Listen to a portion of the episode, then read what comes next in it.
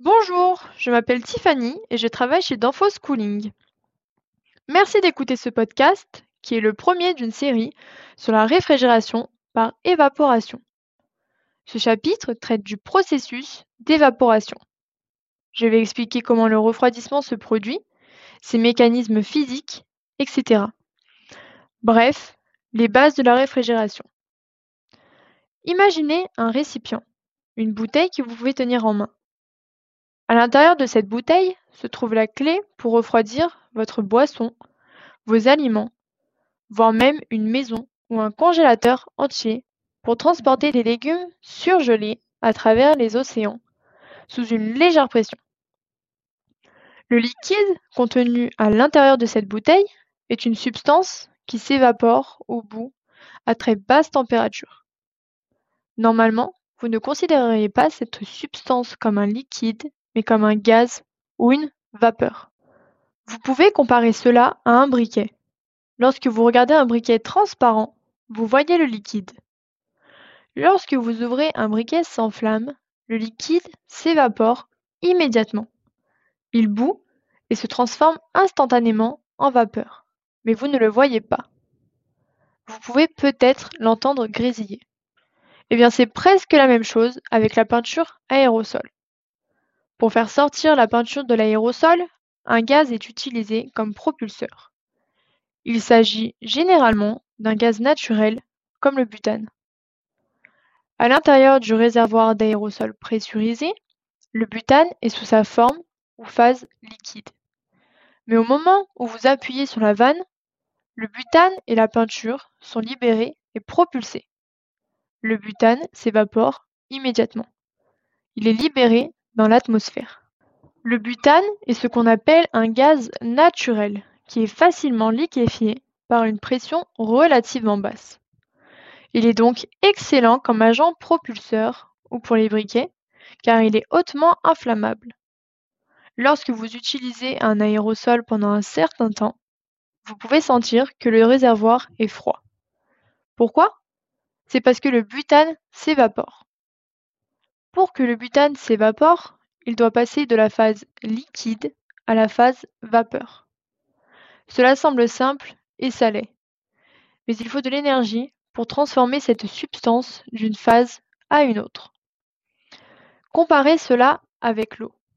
Si vous souhaitez que l'eau passe du stade liquide au stade vapeur, vous devrez ajouter de la chaleur.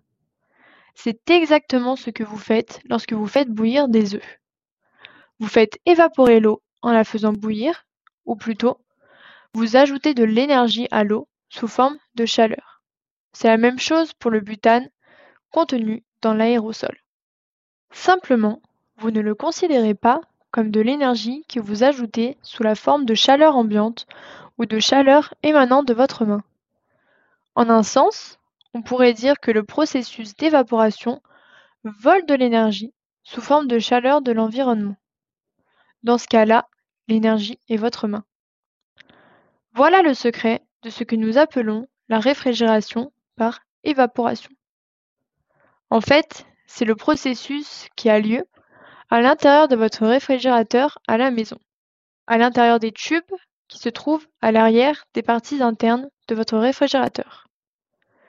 Ici, le processus d'évaporation vole de l'énergie sous forme de chaleur à partir de ce que vous placez dans le réfrigérateur. Du lait, du fromage, des légumes, etc. C'est ainsi que tout devient froid.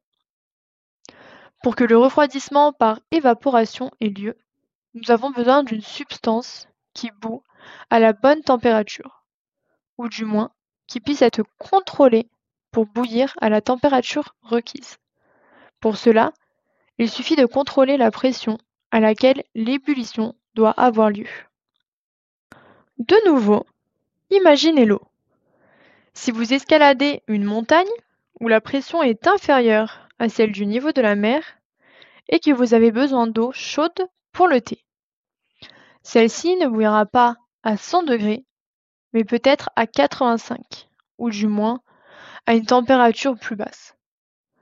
Si, à l'inverse, vous descendez dans une mine pour faire bouillir de l'eau, où la pression est donc supérieure à celle du niveau de la mer. L'eau boira à 115 degrés au moins à une température supérieure à 100 degrés.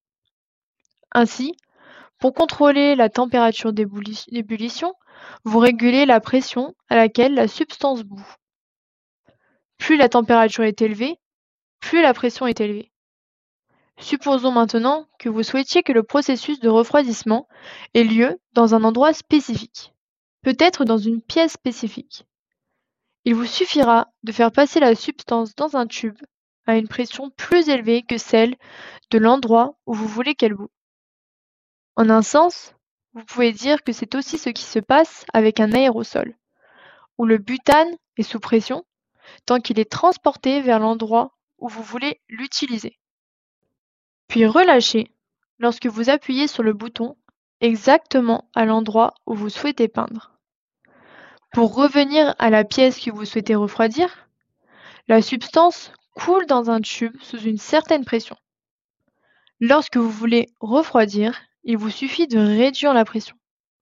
C'est possible en réduisant le diamètre intérieur du tube.